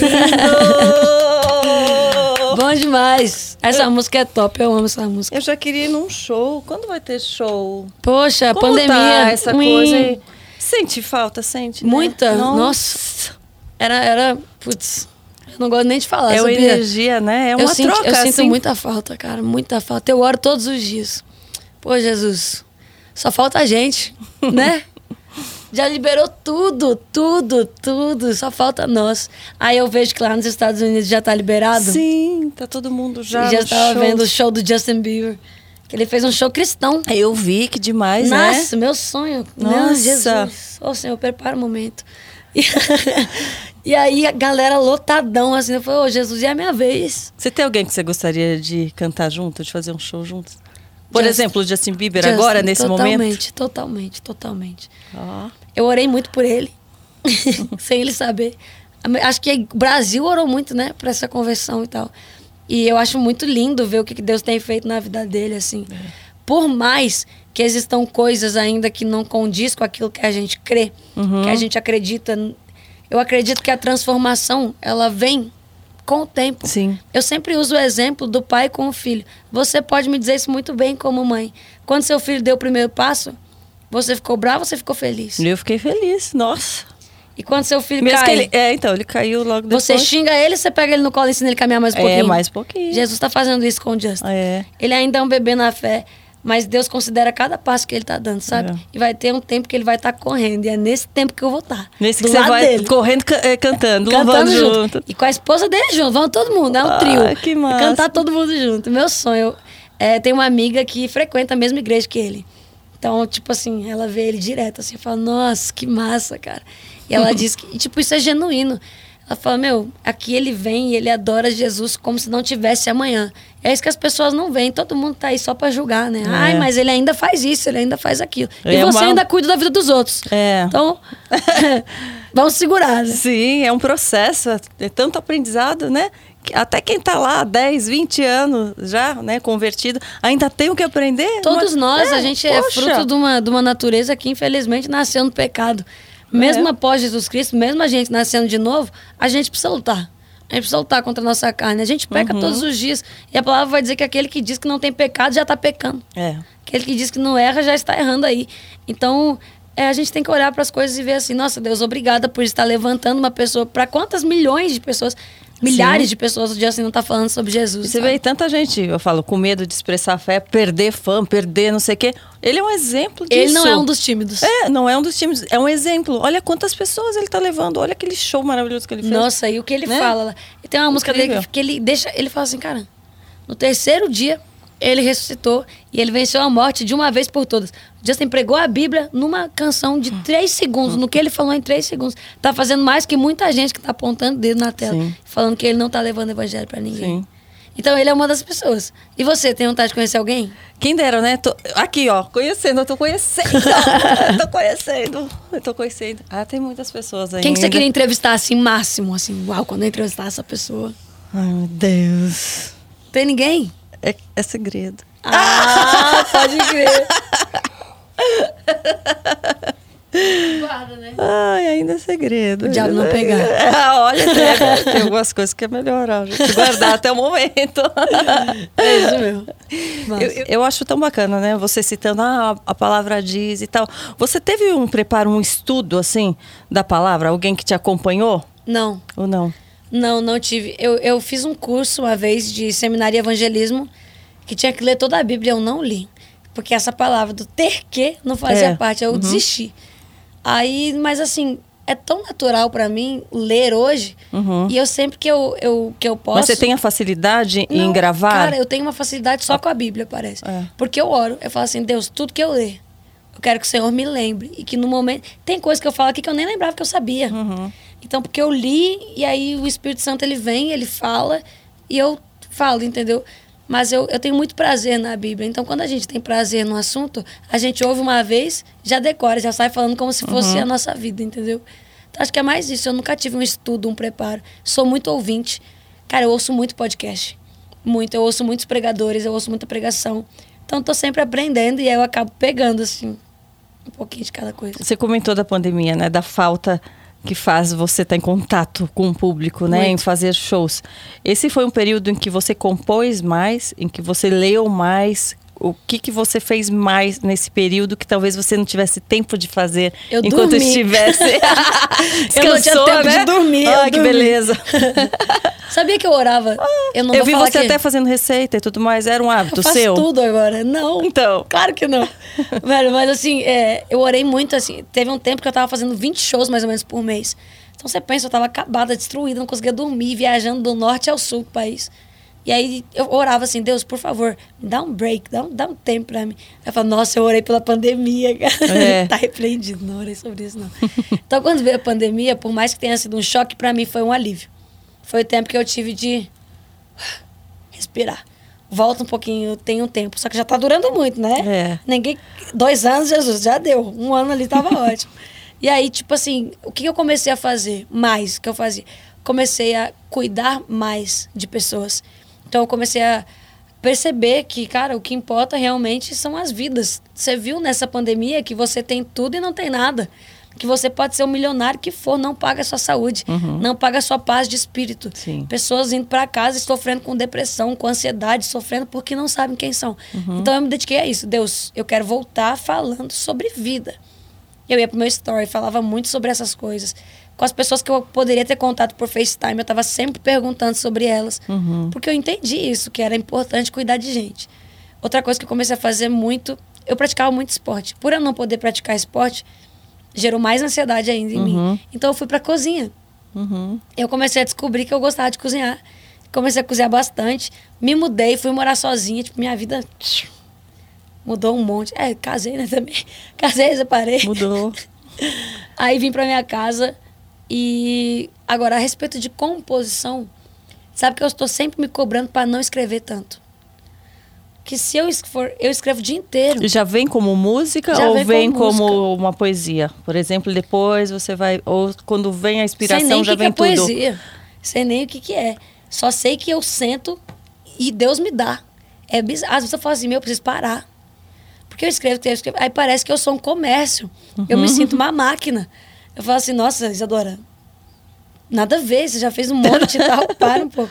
Então eu tento escrever pelo menos umas duas vezes por semana. Eu tiro um tempo. Porque senão eu me sobrecarrego. Porque eu sou Uhum. muito 8 ou 80. Então, ou eu faço muito ou eu não faço nada. Sim. Então, eu tô meio que equilibrando essas, Eu essas tenho esse coisas. problema também. Eu Acho é, né? Pra gente achar um equilíbrio é sempre melhor, mas eu tenho isso de ser muito intensa. Tem gente que até fala, né? Poxa, mas você tem período. Você foi tão fitness, depois não é nada, mas não faz nem um pouquinho. Eu sou falei, igual, daí Eu cara. falei, mas pra fazer pouquinho não vou ver resultado nenhum. Ou eu faço mesmo, ou eu não faço. Eu, eu não sei se isso é bom ou ruim, mas eu, eu tenho essa intensidade também que E eu, tento e, me tipo, perceber. Ser tão intensa assim, às vezes atrapalha na nossa constância. Uhum. Ai, eu, por exemplo, eu sou muito intensa. Eu já pratiquei tudo que é esporte que você imagina. Qual você mais gosta, se identifica? Nesse momento agora, se você tivesse Nesse que voltar. momento agora, É. Muay Thai. Olha, Eu, fiz, eu voltei pro Muay Thai agora, inclusive. E eu tô super. Tá, quero estar lutando o tempo inteiro. Porque tá acho me que é uma tirando maneira é, de. Eu já tive fase de futebol que eu. Meu Deus, futebol é- era sempre, sempre. Futevôlei, é, vôlei. Tinha uma época do basquete, que era todo dia pós-show a gente jogava basquete. Podre de cansado. A gente Nossa. voltava pro hotel. A gente ia pra uma quadra da cidade, a gente Tipo, fechava à a noite? quadra à noite. tipo, uma hora da manhã. Você volta cheio de energia de um show assim? Adrenalina pura, né? Eu não conseguia dormir, então eu tinha que lançar em algum lugar. Aí ia pro basquete. Então eu sempre fui esportista, assim, muito. Teve uma época que eu andei de BMX, cara. Tipo, O que, qual que é a chance? isso, gente? Desculpa. O que é Bicicleta BMX? de, de manobra, Ah, sabe? Só que aí eu me quebrei inteira. Eu falei, Deus o livre, esse negócio não é pra mim, não. Tentava fazer o grau, assim, caía pra trás. Ah. Meio tenso, assim. Aí eu acho que a única coisa que eu quis fazer e não pude era ginástica olímpica. Porque aí tinha que ter começado desde cedo. Eu odeio me Rebeca alongar. aí, Rebeca aí, ó. Eu odeio me alongar, me ajuda, minha perna, esse é o máximo. Entendeu? Mais que isso aqui não vai, eu, eu tenho um problema. Você vai mais na força, na energia do na que, força. né? Academia. Ai, só que academia é um negócio que. Não pegou o gosto. Ai, não consigo. Uhum. Eu consigo gostar da academia um mês. Aí eu vou com tudo. Aí depois deixo uns três meses acumulando. Pra no outro Fa- mês. E agora então fazendo receita, né? É, agora, agora tem uma maravilha. É, porque tem uma receitinha ali calórica, né? Uns negócios vai bolacha, Você não é sei o quê.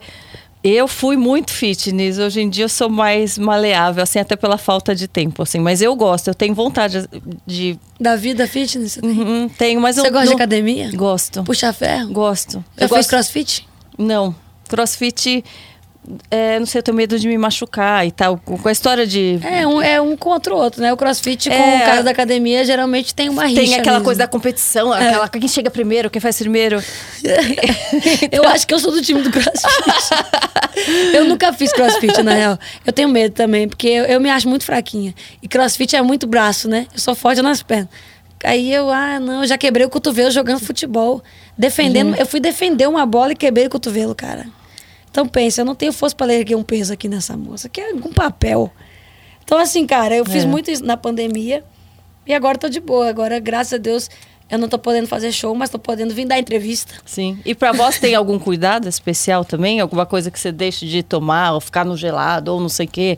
Eu Algum voltei. exercício, ou não? Já é assim sempre? Já sai cantando maravilhoso sempre? Não aquece? Quem me dera, cara. A pandemia, ela me ferrou muito, assim, vocalmente.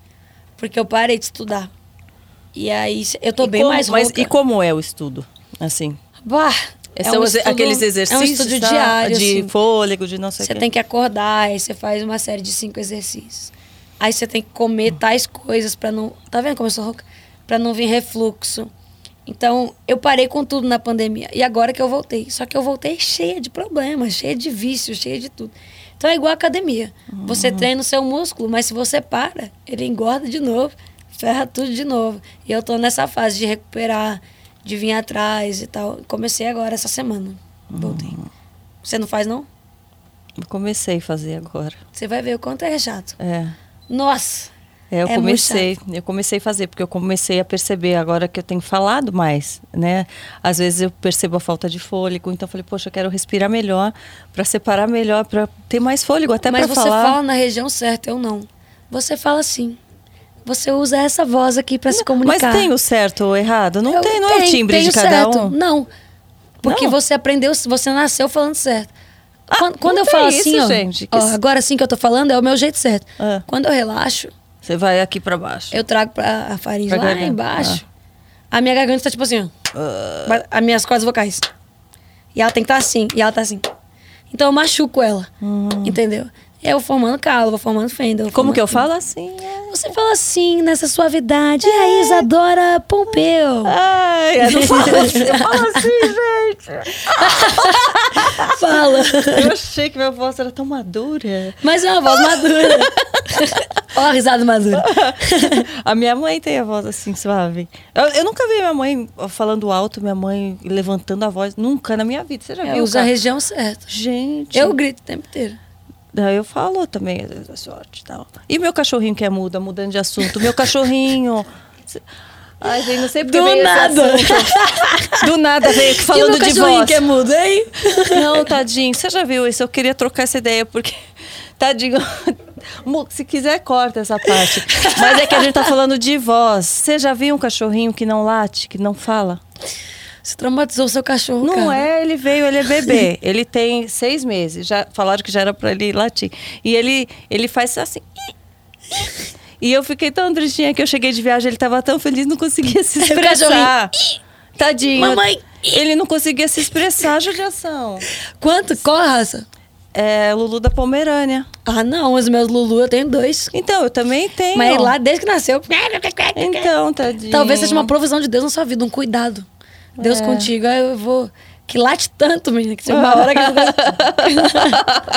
Talvez seja pra manter a paz no ambiente, é, um né? cachorro pacificador. Porque eu tenho hipersensibilidade auditiva também. Eu já fui Sério? ver, já fiz até exame. Eu ouço um pouco mais alto do que as pessoas, assim, do que seria o normal, né? Caramba. Então, barulhos muito estri- estridentes, lugares mu- muito. Então você me- não aguenta num show, não? Ah, diferente música e tal. Mas tem alguns timbres, assim. Ah, Isso é desculpa. Ela Não, gosta de não. certas pessoas mais e de outras. Não, tem alguns timbres, algumas notas, assim, que vão lá dentro, assim. Sabe? o agudo mais. É, mas o agudo me incomoda então, muito. é você escolher um cachorro extremamente agudo. Você viu? Então o seu, Aí o, ser- a- olha o só a seu vida que que show fez com o cachorro. é agradável pra mim, que a sua voz é mais pro grave Por tal. sua causa, Deus cortou a língua do cachorro. Tô brincando. Tadinho, ele tem língua. Tadinha, mó dó, né? Oh. A Você tem animalzinho de estimação? 800. 800? Como não, assim? né? Não, 800. Ah, que horror. Não, não sei, vai que você cria, você tem a fazenda Ai, com queria 800 muito, cabeças de gado. Eu não Queria sei. muito. né? O lado, né? Cowgirl. Cara, meu sonho. É? Queria muito ter várias cabeças de gado. Mantenha essa paciência. É. Eu tenho, deixa eu ver. Gente, a gente tá indo já pra... Ah, gados. Gados. Cara, Trocamos gado por shows. Eu tenho só um cachorro dentro de casa, que é uma Cavalier. Que sabe o cachorrinho lá do. Sabe essa raça, conhece? Não. O nome é. Não. Por... Pai, eu vou falar besteira, hein? O nome da- do cachorro é Cavalier King Charles Spaniel. É uma. Essa é a raça. Essa é a raça.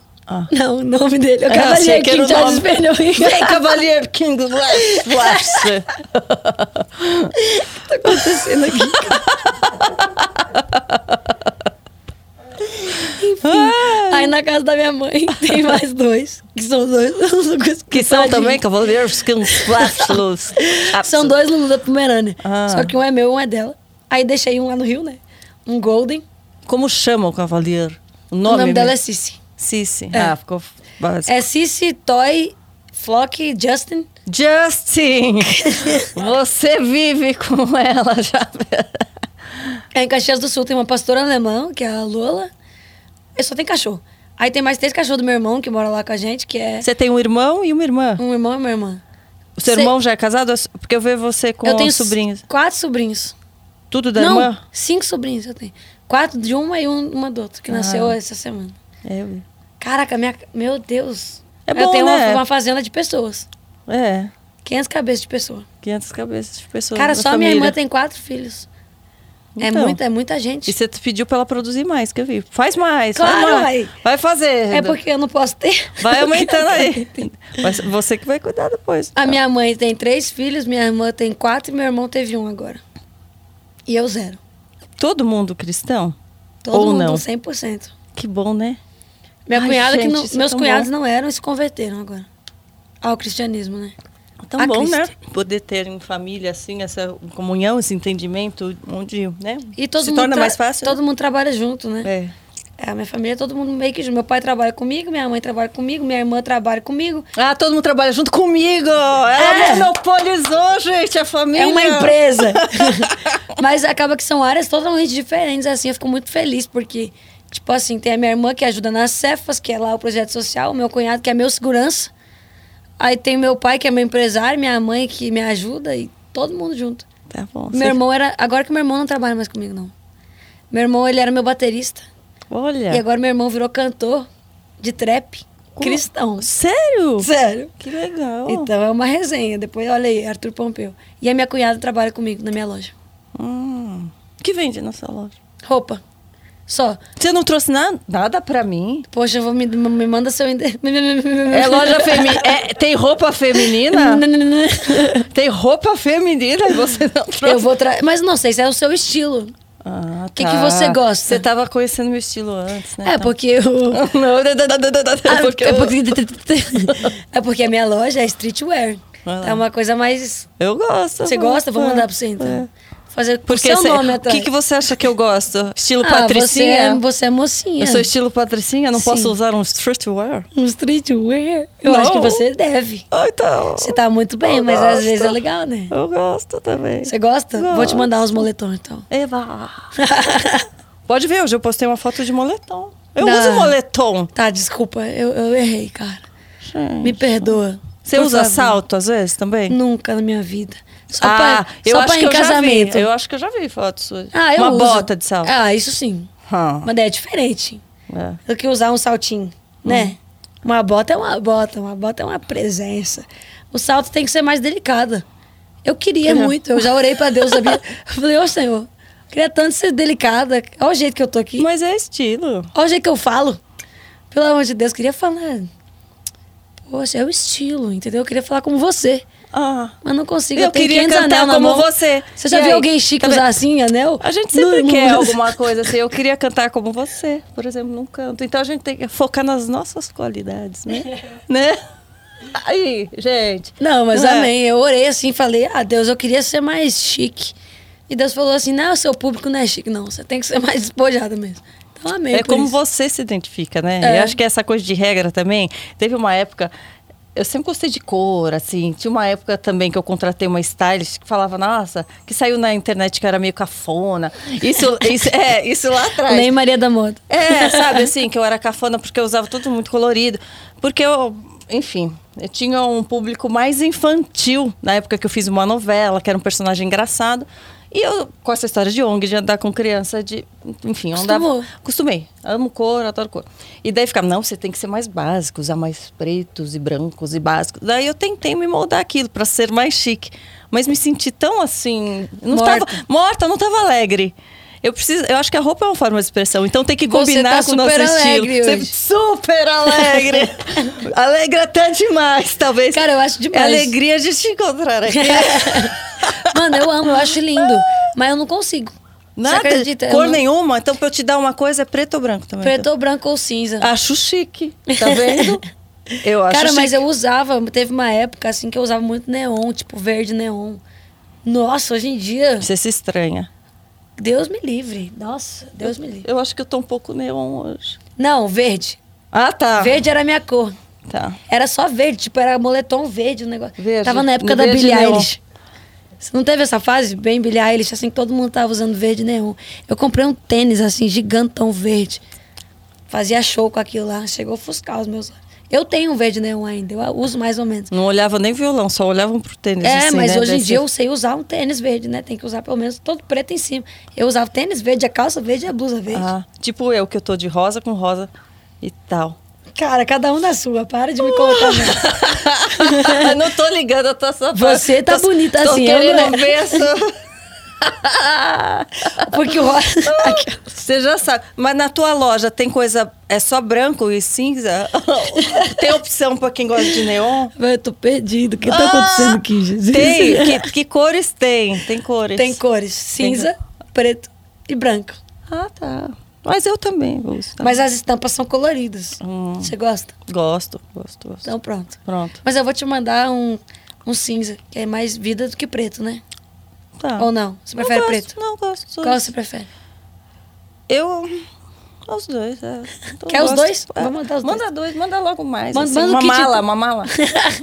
Eu gosto de recebidos. Você não tem loja, não? Adoro recebido. Não. Ah, já ia cobrar minha parte. falamos sobre gado, falamos sobre tudo, Sobre né? gato, sobre gato. Sobre, sobre gato, sobre comida, sobre pandemia, Sobre cantamos, fitness. falamos, falamos até sobre maternidade, sobre esporte, sobre música. Gente, não falta falar de que nada, né?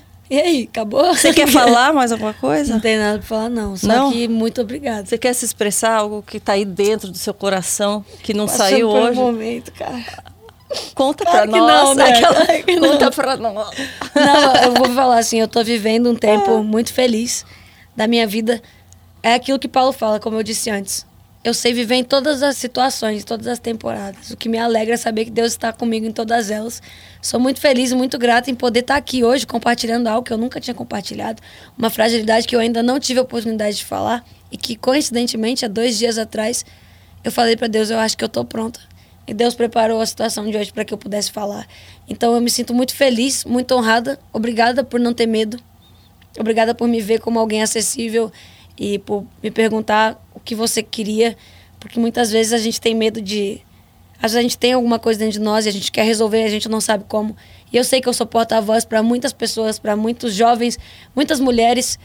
É, já sofri muito e sei o que é estar bem, sei o que é estar mal, mas sei o que é estar na presença de Deus. E em todos esses momentos, a única pessoa que não me deixou, a única pessoa que não abriu mão de mim, a única pessoa que não me deu um follow no Instagram foi Jesus. E Jesus é o meu melhor amigo. Eu falo isso com todas as palavras, com tudo que eu posso dizer é: eu posso perder você, eu poderia não estar aqui hoje.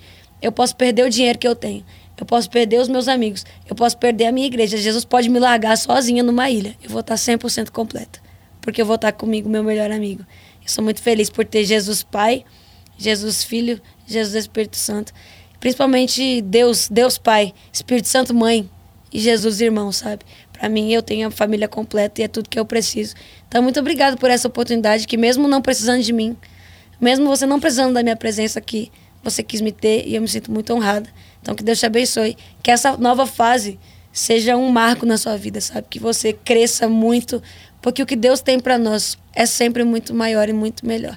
Embora as propostas do mundo soem mais tentadoras, soem melhores, a gente sabe que está na presença de Deus, a paz que você tem hoje, ela transcendeu o seu entendimento e é por isso que você fez isso.